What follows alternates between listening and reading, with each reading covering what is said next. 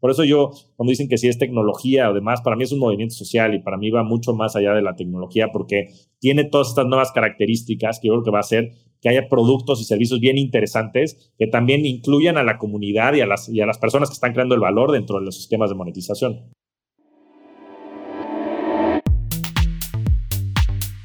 Hola, soy Melissa Gómez Hindu y estás escuchando Momentum, un podcast de G2. Si tienes una startup, eres un inversionista o quieres saber todo acerca del ecosistema emprendedor, acompáñame a escuchar las historias de éxito, fracasos y anécdotas de las mejores startups y fondos de México, América Latina y el mundo. Y el mundo. Momentum es un podcast para ti, que tienes la pasión, visión y capacidad para aprender y adaptarte en este mundo cambiante. Comencemos. Hoy tenemos un episodio muy particular para nosotros, ya que nos acompaña Javier Martínez Morodo, un referente en la industria financiera y además podcaster de Rockstars del Dinero. Javier es un claro ejemplo del ser intrapreneur, ya que al entrar al grupo bursátil mexicano lanzó GBM Home Broker, plataforma de online trading ganadora del premio CNN Expansión al mejor proyecto financiero en el país, y un referente vigente del sector bursátil. Posteriormente, en 2014, lanzó Pigo, una novedosa plataforma de ahorro e inversión que ha ganado premios como el de Mejor Producto de Innovación por la Asociación de Internet en México. Javier es considerado un referente del sector fintech y ha sido reconocido dentro de las 30 promesas de 30 de Grupo Expansión. Es socio fundador de Goat Capital, un fondo de inversiones alternativas enfocado en desarrollar redes de talento para apoyar la creación de proyectos de alto potencial. Javier está convencido del poder que tiene el interés compuesto en nuestras vidas y de la responsabilidad que tenemos como miembros de la sociedad en crear vehículos de transformación que fomenten el desarrollo socioeconómico y el bienestar de la humanidad. ¿Te gustaría saber más sobre su mindset? ¿Cómo se ha llegado a convertir en un referente de la industria financiera? ¿Y conocer más sobre su reciente inclinación en la industria cripto? Quédate y escucha Momentum, un podcast de G2. Bienvenidos a un episodio más de Momentum, el podcast de G2.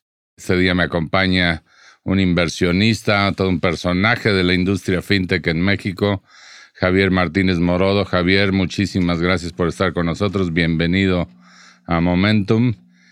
Platícanos un poco eh, de ti, de tu edad, tu experiencia académica y luego vamos a entrarle de lleno a, a que tiene, eres una figura especial porque no muchos pueden presumir haber estado en dos unicornios. Platícanos un poco, Javier, de ti.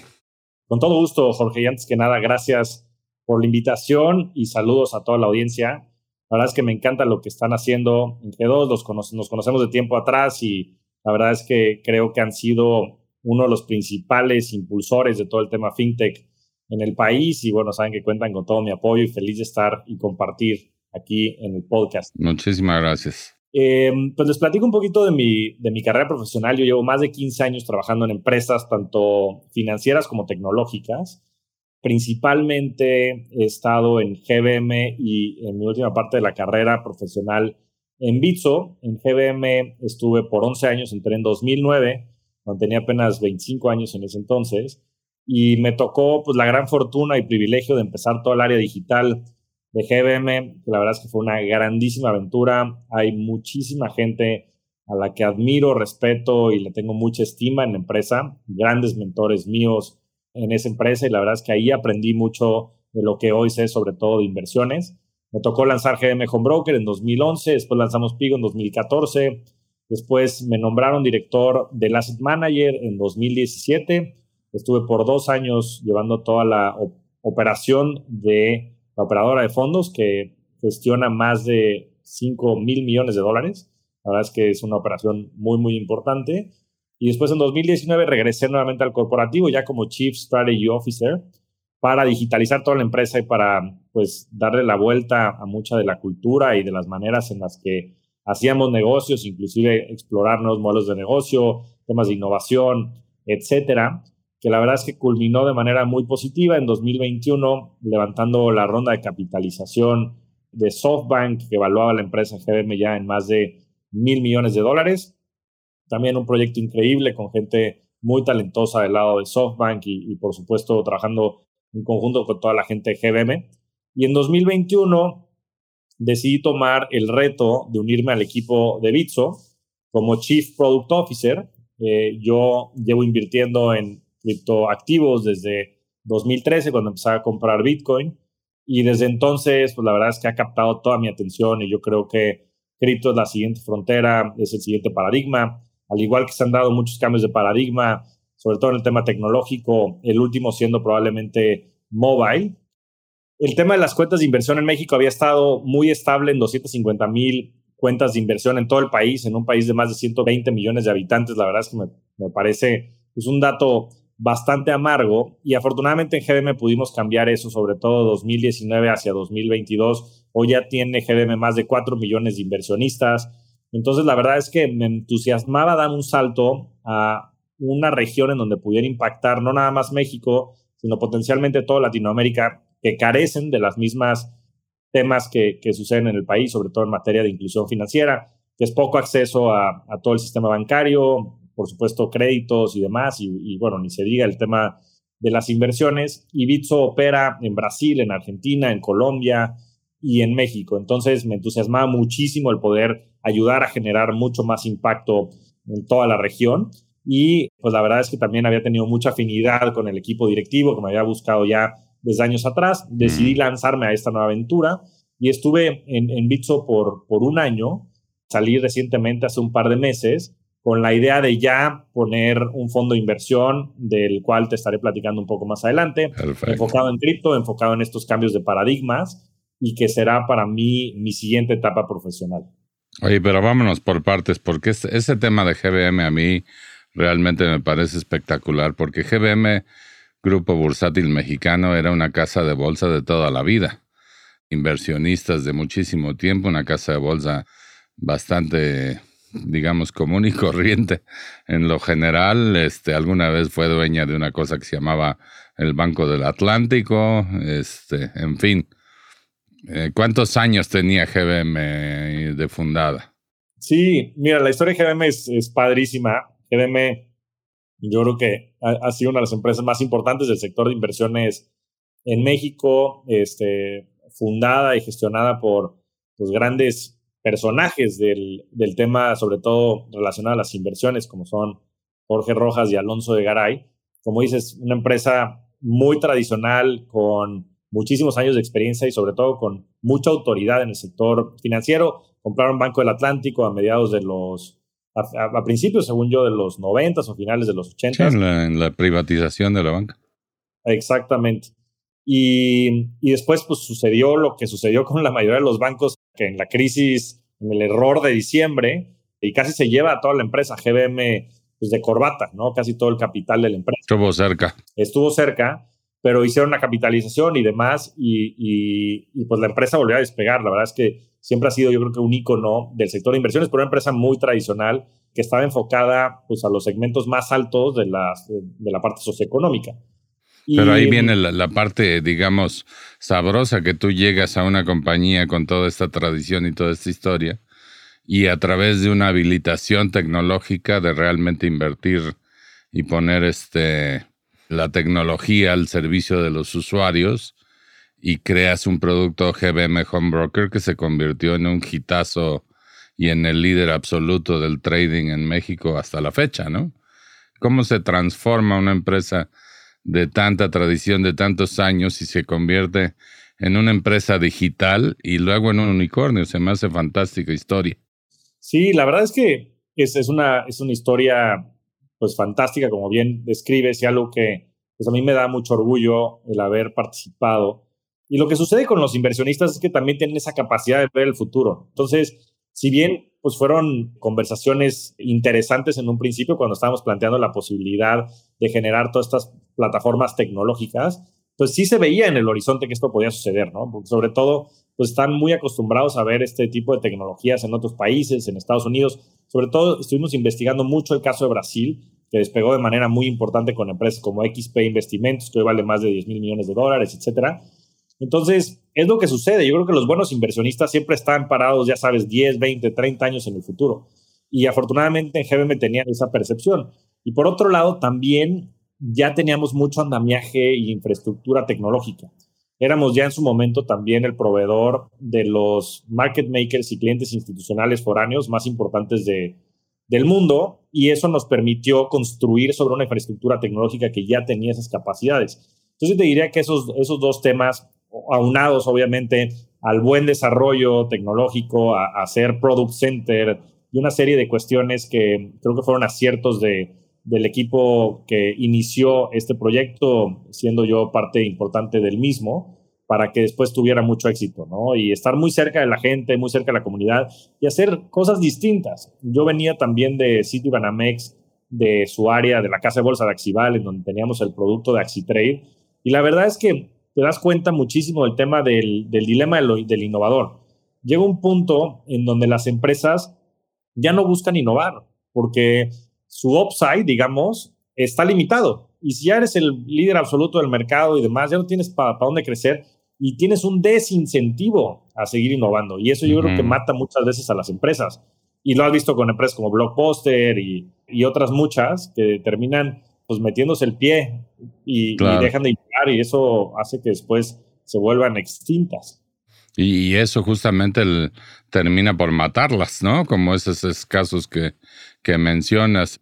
Pero GBM se reinventa con Homebroker, adquiere muchísimos más usuarios de los que nunca tuvo.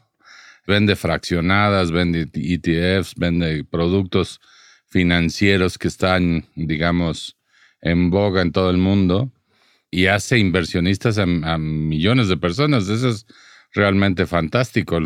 Lo malo es que los hace inversionista en la bolsa, que es medio arriesgado, pero, pero de alguna forma es una cultura que no se tenía y se desarrolló, ¿no es cierto?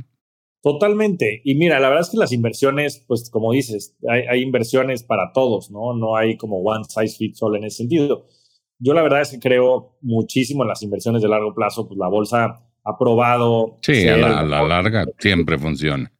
Exactamente. En, el tiempo es un tema de plazo y, tener un poco de estómago, pero hoy la verdad es que pues, hay una coyuntura bien interesante, ¿no? Las tasas en México, se te está pagando este, 9.25 de, de corto plazo y las tasas de un año están cerca del 11. Entonces, existen todos estos instrumentos que también a través de GBM, y no nada más de GBM, ¿no? Hay que hablar y ser objetivos, plataformas como CETES Directo y otras te dan acceso a este tipo de inversiones. Lo que me parece fundamental es si pues ayudarle a la gente a tener esta conciencia de que el dinero en efectivo pierde mucho valor, ¿no? Sobre todo ahorita en entornos inflacionarios como los que estamos viviendo, en donde la inflación, pues ya en México está arriba del 9%, bueno, cercano al 9% y en otros países inclusive por encima, para que pues podamos este, capturar y, y retener y crear valor en el tiempo. La única manera es invirtiendo. A mí hay un dato que me encanta que es, pues en la lista esta de multimillonarios de Forbes, pues solo hay dos profesiones, ¿no? Están los empresarios, están los inversionistas. Y los empresarios se han hecho ricos a través del equity de sus empresas. Creo que sacaban el otro día un cálculo que si Jeff Bezos o Elon Musk, que son los dos más ricos del mundo, ganaran así, no sé si eran un millón de dólares cada minuto, una locura, se tardarían miles de años en, en llegar a, a, tener el patrimonio que hoy tienen, porque la única manera es a través del famoso interés compuesto y claro. de ir acumulando riqueza de manera exponencial, ¿no? Porque cuando empieza a duplicar los montos año tras año tras año, pues eso es donde en verdad se crean las, las grandes fortunas. Entonces, si bien pareciera un tema pues que no debería ser prioritario en el país y en el tema de inclusión financiera, ayudarle a la gente a invertir, a mí me parece un tema súper relevante porque eso es lo que saca a la gente de la miseria, eso es lo que verdaderamente genera riqueza en el tiempo y no nada más el, ya sabes, el ser más productivos y trabajar, sino ayudarlos a tomar mejores decisiones de inversión, sobre todo en el largo plazo. Definitivamente. Oye, pero a ti lo que te apasiona son las criptos, ¿no? Y eso Así fue el, el, paso del amor. Así, en, en la charrería, cuando te pasas de un caballo a otro, se llama el paso de la muerte. Aquí tú te pasaste de un unicornio a otro, que es un caballo con cuerno, entonces es bastante equivalente. Una suerte de charrería unicórnica te echaste ahí. ¿Cómo, cómo estuvo ese, ese paso y, y, por qué las criptos te apasionan tanto? Sí, pues mira, la verdad es que pues fue un momento bien relevante en mi vida, como todo, pues momentos agridulces en GBM, una empresa a la que quiero mucho y estimo y además gente muy querida y muy cercana mía. Y del otro lado, pues también, ¿no? Una oportunidad distinta en donde yo quería crecer de manera importante y contribuir. Y la verdad es que todo eso se dio. Yo el año que estuve en Bitso, un año lleno de crecimiento, un año lleno de aprendizajes, que es para mí lo más importante. Yo soy una persona que soy eternamente curiosa y la verdad es que aprender y sobre todo de gente tan capaz como lo hay en Bitso, pues es un, es un gran regalo y estoy muy agradecido con todos por allá. Eh, desafortunadamente había muchos temas en donde pues, no coincidíamos y no estábamos alineados y eso hizo que yo tomara la decisión de buscar proyectos personales y la verdad es que estoy convencido que el tema de cripto va a ser una revolución muy importante de la misma manera en la que sucedió con mobile. Creo que nos va a presentar una oportunidad a través de estas plataformas, sobre todo como Ethereum, como Solana, como Avalanche, como Cardano, para construir aplicaciones y servicios para todos. ¿no? Yo creo que un gran ejemplo ahí es todo lo que está construyendo por encima de Ethereum que se llama Decentralized Finance o finanzas descentralizadas, en donde ya tienes muchísimos servicios financieros que funcionan perfectamente y funcionan 24/7 y de manera global, como de préstamos, de exchanges descentralizados, como es el caso de Uniswap, que, que operan miles de millones de dólares al día y todo lo hacen a través de tecnología. O sea, no, no, no requieres que haya una bolsa mexicana de valores o un New York Stock Exchange, no requieres que haya un, un Bitso, ni siquiera un, ente central. Exactamente, es, es simplemente un, un protocolo, es, es, software que lo que hace es que si Jorge quiere comprar acciones de Amazon y yo las quiero vender, pueda cruzar estas órdenes y se ejecute, porque pues, al final el día es código, es simplemente una orden o una postura en un mercado que alguien más quiere tener. Entonces, yo creo que va a venir una hora de innovación muy importante en estas nuevas plataformas que son abiertas a todo mundo, en donde cualquier persona de cualquier lugar del mundo puede interactuar, puede operar, y no nada más eso, sino también puede capturar el valor, porque la captura de valor también está a través de los mismos tokens que se emiten en estas nuevas tecnologías. Entonces, poniéndome igual como platicamos en el caso de GBM, poniéndome 20 años en el futuro, yo creo que en 20 años mucha de la infraestructura tecnológica va a estar construida sobre estos protocolos de cripto y es por eso que estoy por lanzar a principios del próximo año un fondo especializado en temas de cripto y aprovechando todas estas ventajas tecnológicas que creo que puede tener, especializado o, enfocado más bien hacia clientes institucionales, family offices, high network individuals y, una serie de jugadores, porque también busco a través de ellos el que la implementación y el desarrollo y el aceleramiento, yo te diría, de esta tecnología se puede implementar y se puede implementar también en toda Latinoamérica y no nada más en países como en Estados Unidos, donde ya hay muchos de estos fondos y donde ya se ha vuelto pues el, el, tema en boga, ¿no? De muchos de los grandes inversionistas, gente como Ray Dalio, que ya está hablando de esto, Paul Tudor Jones, Stanley Druckenmiller y una serie de, pues sí, de, de titanes del mundo de, de las inversiones que ya están viendo esta oportunidad. Yo quiero que en México no nos quedemos fuera de esta revolución de la riqueza que está por, por darse y creo que la mejor manera de empezar es con estos grandes inversionistas que a su vez pues, tienen mucha influencia en el, en el sector. Oye Javier, ahí en el tema de criptomonedas hay, hay muchísima desinformación y hay pues muchísima gente que, que piensa que todo este tema es simplemente la generación de una serie de productos especulativos para comprar y vender. Y en el 2021 eran absolutamente felices todos ellos comprando bitcoins y sintiéndose Berkshire Hathaway ahí este, invirtiendo y ganando y todo el mundo este, feliz porque los criptos se revaluaron todo el tiempo y claro que en 2022 ya no están tan felices. Este, pero realmente la mayoría de la gente no entiende que en realidad la revolución cripto no tiene tanto que ver con la evaluación de las monedas o con la especulación con monedas y tiene mucho más que ver con cómo funcionan los sistemas financieros, cómo estos protocolos de blockchain hacen que las transacciones sean eficientes, rápidas, baratas que no te cueste 50 pesos mandar un SWIFT porque le tienes que mandar dinero a alguien en Europa o en Estados Unidos, que no te cobren X porcentaje en tu transacción de tarjeta de crédito, en tu crédito, en tus comisiones por originación. Es decir, hay una cantidad de intermediación en el sistema financiero que hace que haya empresas muy ricas del sistema financiero, digamos, mencionemos a Visa, Mastercard, Square, este, en fin, empresas que generan muchísimo, muchísimo dinero de este proceso de intermediación y que eso para las, el mundo cripto y el mundo blockchain es realmente la siguiente frontera, es el incumbent al que van a, a disrumper, si se puede disrumpir o como se diga.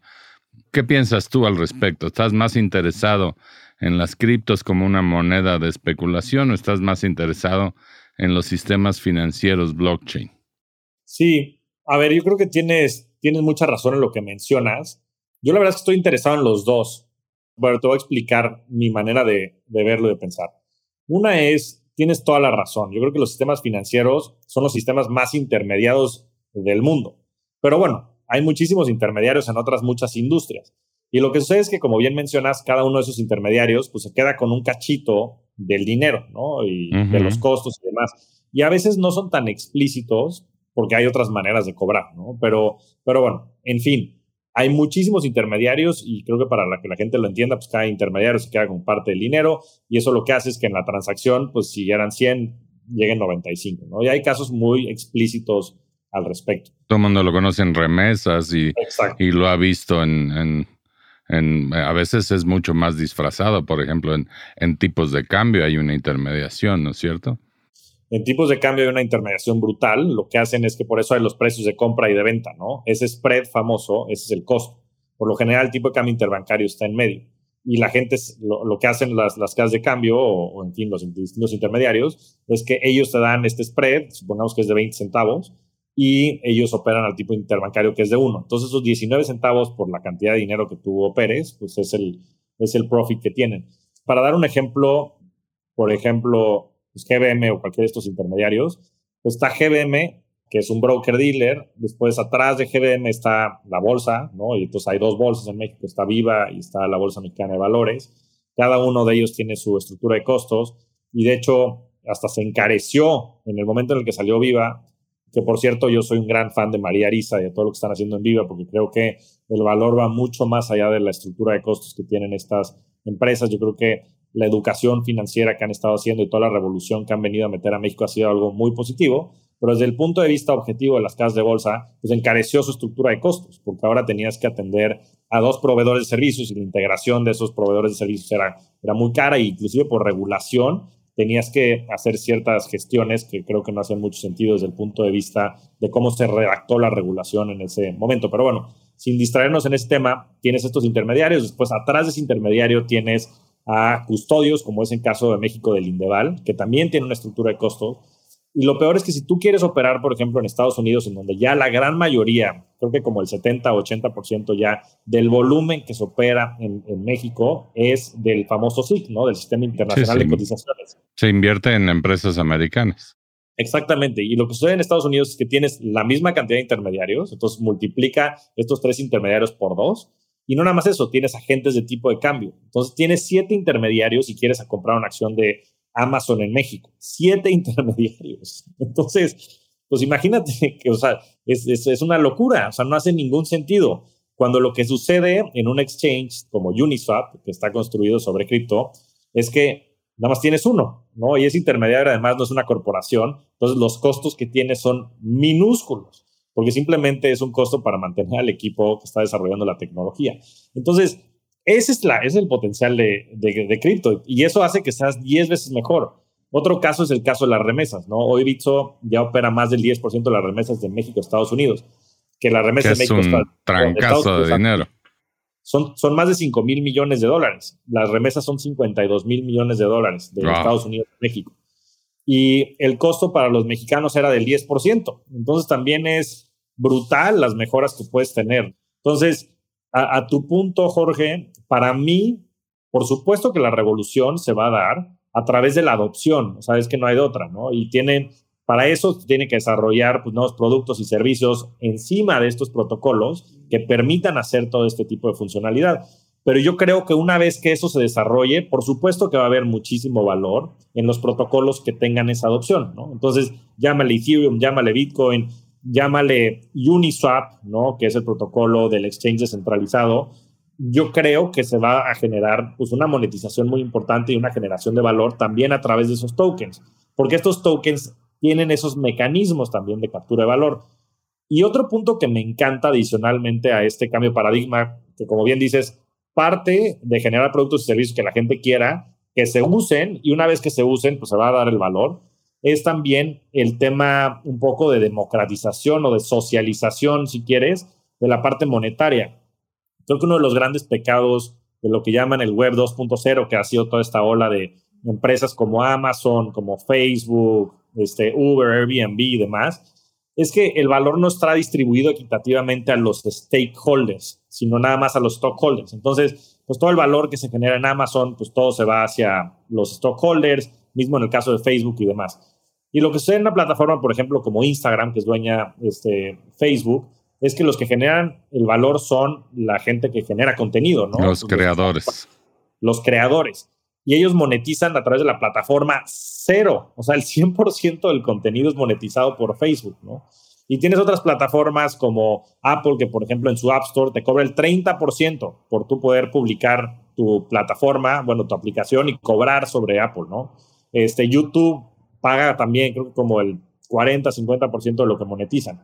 Pero estos protocolos, bueno, Uber no le da, o sea, Uber no, no hace stockholders a los, a los choferes que hay en Uber, ¿no? Que son los que están generando el valor. Y una cosa bien interesante que creo que también tiene este cambio de paradigma de cripto, más allá de la tecnología, es que el mecanismo de captura de valor también es a través de los tokens. Entonces, la gente que participa y que gana estos tokens también puede eh, ellos capturar el valor. Entonces, la generación de valor y la captura del valor hoy las tienes unidas en este nuevo producto, paradigma, por eso yo, cuando dicen que si es tecnología o demás, para mí es un movimiento social y para mí va mucho más allá de la tecnología porque tiene todas estas nuevas características que yo creo que va a hacer que haya productos y servicios bien interesantes que también incluyan a la comunidad y a las, y a las personas que están creando el valor dentro de los sistemas de monetización. Y eso es algo que seguramente va a transformar la forma en la que compartimos y consumimos contenido. Efectivamente, en los NFTs es una expresión del valor del contenido creado. El problema es que la gente se va como con el primer ejemplito que salieron y, están hablando de comprar y vender dibujitos de changuitos. Y eso realmente no, no, no profundiza, digamos, en todo lo que realmente representa tokenizar y generar un valor este, explícito para las creaciones, ¿no? Ahí, ¿qué opinas tú de todo ese OpenSea, de toda esa venta de, changuitos dibujados y todo eso? ¿Qué, ¿Qué, opinión te merece? Mira, yo el tema de los NFTs creo que es un concepto revolucionario. Específicamente todo el arte digital que se ha creado, la verdad es que o no lo entiendo o yo simplemente no... Eh, no te has comprado tu token de changuito. No, no, no tengo tokens de changuito de 100 mil dólares. Este, la verdad, sí creo que hay arte digital, por supuesto, y creo que eso va a ser algo, es algo relevante y va a ser algo mucho más relevante con el tiempo. Pero creo que mucho del valor que se ha generado y de estos proyectos, pues ha sido eso, ha sido un hype que no tiene mucha sustancia. Pues ya has visto caer pues, de manera muy importante el valor de muchos de estos proyectos, salvo los importantes, que son estos, los Bored Ape y los CryptoPunks y demás, muchos de ellos, los Moonbirds y otros muchos pues tuvieron un hype muy importante y están cayendo. Yo pensaría que va a seguir sucediendo eso, que van a seguir cayendo, porque creo que simplemente se montaron esta ola. Ahora, los NFTs, que son non-fungible tokens, que lo que quiere decir es que son, bueno, tokens no fungibles, que quiere decir que puedes hacer tokens que tengan distintas características, ¿no? Yo creo que va a ser valiosísimo para muchísimos temas, como por ejemplo tokenizar real estate, contratos inclusive legales, va, o sea, en, en fin, pólizas de seguros. Yo creo que tiene un montón de funcionalidad que vamos a empezar a ver esa ola de innovación de manera muy importante probablemente en los próximos años, porque lo que sucede después en estos ciclos de, de booms y de busts, sobre todo en el tema cripto, es que pues en los booms, ¿no? Como fue, por ejemplo, 2013, el precio de Bitcoin se fue, pues de, no sé, estaba como en 5 o 10 dólares, se fue a más, de 1000 en 2013. y después de 1000 se cayó a 200. Y después en 2017 pasó lo mismo, ¿no? De 200 se fue a 17 mil. Bueno, digo, te estoy explicando que sucedió en cuatro años, ¿no? Pero, y de 17 mil se regresó a casi 3 mil, ¿no? Y ahorita de 3 mil se fue a 67 mil, 68 mil, y ahorita otra vez estamos en 20. Y lo que sucede en estos llamados como crypto winters, ¿no? Inviernos de cripto, es que, pues como no está todo este ruido de la especulación, la gente se dedica a desarrollar nuevos productos y servicios, ¿no? Y en el último ciclo, la verdad es que lo que más resaltó fue este tema de finanzas descentralizadas, que hoy ya tiene cientos de miles de millones de dólares invertidos y operando 24/7 sin fallas.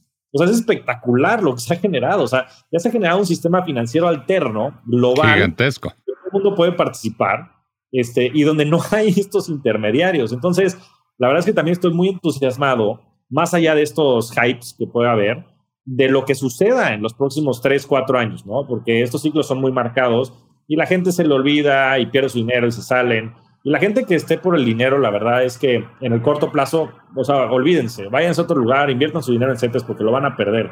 La gente que esté dispuesta a tener ese estómago y buscar estos protocolos, y no nada más eso, también crearlos, ¿no? O sea, es bien importante que la gente también, más allá de la especulación, pues nos pongamos a construir, ¿no? Mark Andreessen hace unos meses generó un artículo muy bueno que decía, it's time to build, ¿no? O sea, es tiempo de construir. Entonces, dejémonos de, de la parte especulativa y de la financialización de los activos y pongámonos mejor a crear el futuro, ¿no? Yo creo que cripto va a ser una gran plataforma para hacerlo. Y eso es lo que hace súper emocionante esta parte nueva de, de tu trayecto, que es invertir en cripto y en todo este, en toda esta transformación del blockchain y de, y de cripto este, a través de un fondo. Te pones del otro lado de la, de la mesa a escoger proyectos en esta, en esta nueva etapa y a financiarlos y a tratar de, anticipar el futuro. Es algo súper emocionante, ¿no?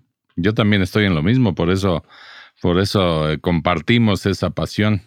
Sí, este, bueno, nos conocemos desde hace tiempo, Jorge, y llevo tiempo queriéndote seguir los pasos, entonces ya por fin animé. Exacto, bueno, yo soy más amplio, yo soy fintech. Eh, sí, correcto. Dentro de lo cual, obviamente, la disrupción que viene por cripto, pues es, este, está clarísima. Nosotros ya en el portafolio tenemos un par de empresas cripto de las que estamos súper orgullosos. Nos gusta mucho Senki, que es una pasarela de pagos cripto, tú puedes pagar en un comercio, en tu boleto de avión, por ejemplo, y decir, los voy a pagar con mis Solanas o con mis Ethereums o con mis este, Bitcoins o con, o con pesos, ¿no? O con stablecoins, que también en los stablecoins es un componente muy importante del movimiento de criptomonedas y que, y que está teniendo mucha, mucha aceptación. La, la otra empresa del portafolio es Velo, que recientemente entrevistamos acá en este podcast, que está haciendo una, una, una wallet en la que los argentinos, actualmente solo están en Argentina, pueden pagar sus cosas con pesos, que se devalúan 100% anual, o pueden pagar con stablecoins, o pueden pagar con, con bitcoins también si quieren. Entonces realmente les da movilidad financiera y les da protección de su inversión a decenas, centenas de miles de, de argentinos que ya están utilizando esto. Entonces, tú y yo estamos anticipando el futuro y viendo que viene fuerte el tema de cripto y creo que es un momento emocionante para ser inversionista en estas áreas, ¿no crees? Sin lugar a dudas. Y yo creo que tiene muchos ángulos eh, y con mi background, pues toda la experiencia que tengo sobre todo en producto e innovación, pues me ayuda mucho también a identificar esos proyectos que van a ser exitosos en un futuro y no nada más eso, también apoyarlos, ¿no? Porque se habla mucho del tema financiero, el capital, pero otro tema fundamental, conoces muy bien, Jorge, es también poder apoyar a los emprendedores, innovadores y demás a poder lograr sus distintas metas y visiones y objetivos, ¿no? Porque hay muchas partes estratégicas, tácticas, operativas, que con nuestra experiencia creo que podemos claro y, tienes mucha trayectoria ya como ángel inversionista, ¿no? De hecho, estamos invertidos los dos en Club. Es nuestra, nuestro primer este bebé juntos, a ver cómo nos va con, con Club, una eh, startup que está, digamos, eh, construyendo un sistema para administración del, de la riqueza, para que pues la gente pueda progresar y administrar mejor su dinero, ¿no? Absolutamente. Este, saludos a, Santi Sánchez, que, que, es buen, es un gran emprendedor. estuvo en tu podcast hace poco. Estuvo en mi podcast en Rockstas del Dinero, que también invito a todos a, a escucharlo. Sí, eh, platícanos de tu podcast y de todo el contenido. Generas mucho contenido y mucha educación financiera. ¿Por qué, Javier? ¿Por qué te apasiona esa parte? Mira, la verdad es que creo que pues, está el huevo y la gallina, ¿no? Y para poder hacer algo, primero hay que entender que ese algo es bueno para nosotros. Entonces, estoy en pro de la inclusión financiera y de las inversiones y mi intención de la comunicación que tengo en Rockstars del Dinero y en otros muchos canales es ayudarle a la gente a entender por qué las inversiones es algo importante para ellos y sobre todo que entiendan que las inversiones tampoco son magia negra. O sea, hay una ciencia y esa ciencia se llama el interés compuesto y se llama vehículos de inversión y se llaman fondos como G2, como el fondo que estaré lanzando yo y otros muchos que le ayuden a la gente a poder eh, generar ese capital. Pero creo que la gente tiene que ser consciente, como dicen, ¿no? No puedes mejorar lo que no conoces y lo que no sabes. Entonces, pues para poderlo mejorar, primero hay que, hay que saberlo. Y de ahí mi intención de, de, comunicar y también de crear vehículos, ¿no? El tema del fondo que estoy lanzando va muy orientado también a ayudar a la gente a entender este cambio de paradigma, ¿no? Hay muchos de los grandes empresarios del país que la verdad es que siguen pensando que el tema de cripto es, un, es, es, una, es, una moda y es una burbuja y hay una serie de cuestiones que creo que simplemente no están entendiendo y no están viendo, ¿no? Y también mi intención con el vehículo es poderles abrir los ojos y desde mi experiencia explicarles lo que potencialmente esto puede hacer para sus industrias y para sus empresas, ¿no? Las grandes empresas financieras en México, pues lo tienen que tener muy presente, porque si no, pues chances se vuelven un blockbuster, ¿no? Hay una, hay, una, hay una posibilidad de que eso suceda. Y no nada más las empresas financieras, ¿no? Empresas de logística, empresas de comercio. La verdad es que yo creo que va a ser una plataforma sobre la cual se van a montar todas las tecnologías del futuro. Y la tecnología va mucho más allá de ser un Apple o un Amazon. Todas las empresas son tecnológicas, porque todas utilizan componentes tecnológicos, en mayor o menor medida. Simplemente este, son las empresas del pasado contra las empresas del futuro. Y por eso creo que es bien relevante el que existan también estos canales de comunicación y estos vehículos, como lo es también G2, que le ayuda a la gente a entender estas nuevas tendencias y cómo puede esto repercutir en sus negocios. Y también, por supuesto, ser un vehículo de inversión que pueda generar pues, crecimiento exponencial y retornos exponenciales para ayudar pues, también a, a crear riqueza. Pues muchísimas gracias, Javier, por habernos acompañado hoy. Te deseo el mayor de los éxitos con tu fondo cripto. Estoy seguro que vamos a hacer algunas coinversiones. Tenemos mucha afinidad en lo que nos gusta y en lo que vemos en el futuro. Eh, te felicito por, por ayudar a crear estos unicornios, ayudar a democratizar el uso de la tecnología para invertir, para mover dinero. Cuatro millones de usuarios de Homebroker no es, no es pecata minuta. Creo que 6 millones es el último número que se había de Bitso.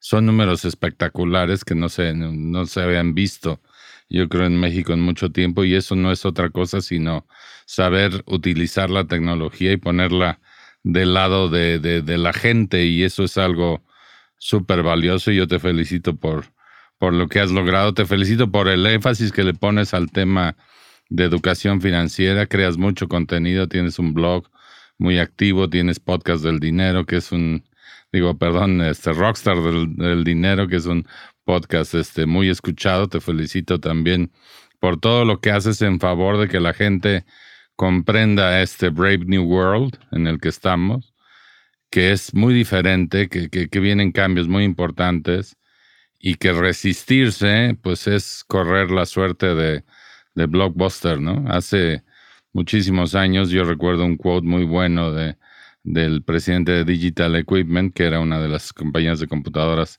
más grandes del mundo, y decía que quién querría tener una computadora en su escritorio. Así hay mucha gente que, que no entiende el futuro, ¿no?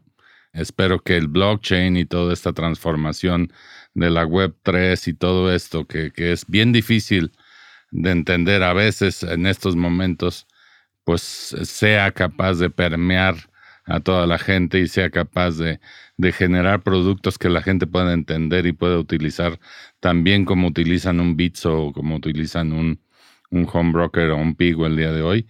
Y, este, y, ese futuro será brillante porque creo que en la desintermediación y en la reducción de los costos transaccionales está la democratización también de la riqueza financiera que le hace tanta falta a Latinoamérica. ¿Algo que nos quieras agregar, este, Javier?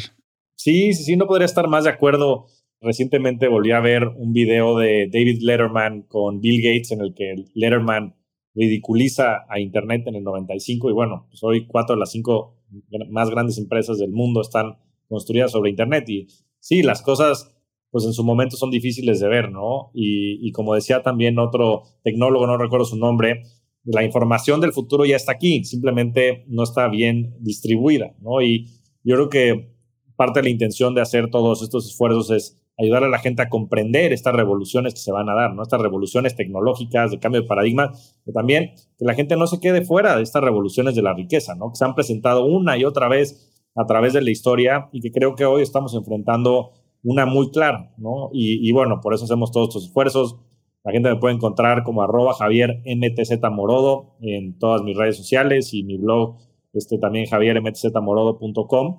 Y pues nada más, nuevamente agradecerte el espacio, Jorge, felicitarte, no nada más por el podcast, por supuesto, sino por todos los esfuerzos que has hecho dentro de la industria fintech, que eres uno de los jugadores y bueno, en G2 de manera general más importantes, han apoyado a muchísimas empresas como Algo y otras tantas que están también haciendo lo propio y estas revoluciones en el sector financiero y bueno, desearles, desearles mucho éxito y que nuestros caminos se sigan cruzando. Te mando un fuerte abrazo, Jorge. Muchísimas gracias, Javier. Este, ya nos veremos pronto a ver si en tu podcast o en, o en dónde más. ¿Vale? Seguro. Te agradezco muchísimo y, y, a todos ustedes les pido que sigan escuchando Momentum, el podcast de G2. Estamos en medio de ya nuestra quinta temporada. Tenemos muchos capítulos que ustedes deberían escuchar que están ahí en, en Spotify, en Apple Podcast, en YouTube, en donde ustedes quieran consumir eh, su contenido. Yo creo que van a encontrar muchísima, muchísima información importante acerca del ecosistema emprendedor y es fascinante todo lo que está ocurriendo. Gracias a todos y nos vemos en la próxima. Innovación. Innovación. Visión. Visión. Fundraising. Fundraising. Rondas de inversión. Rondas de inversión. Venture Capital. Venture Capital. Expertise. Expertise. Estrategia comercial. Estrategia comercial. Momentum. Momentum. Yo soy Melissa Gómez Hindu y esto fue Momentum, Momentum, un podcast de G2. Acompáñanos en el próximo capítulo para escuchar más pláticas del portafolio e historias del mundo del startup. ¿Tienes preguntas? Estamos aquí para resolver todas tus dudas sobre el ecosistema emprendedor en México. Visítanos en g2momentum.capital y síguenos en Twitter, Facebook o LinkedIn como arroba G2 Consultores. G2 Consultores. Este podcast es grabado y producido en los estudios de Nodalab en la Ciudad de México. Para más información, visita nodalab.com.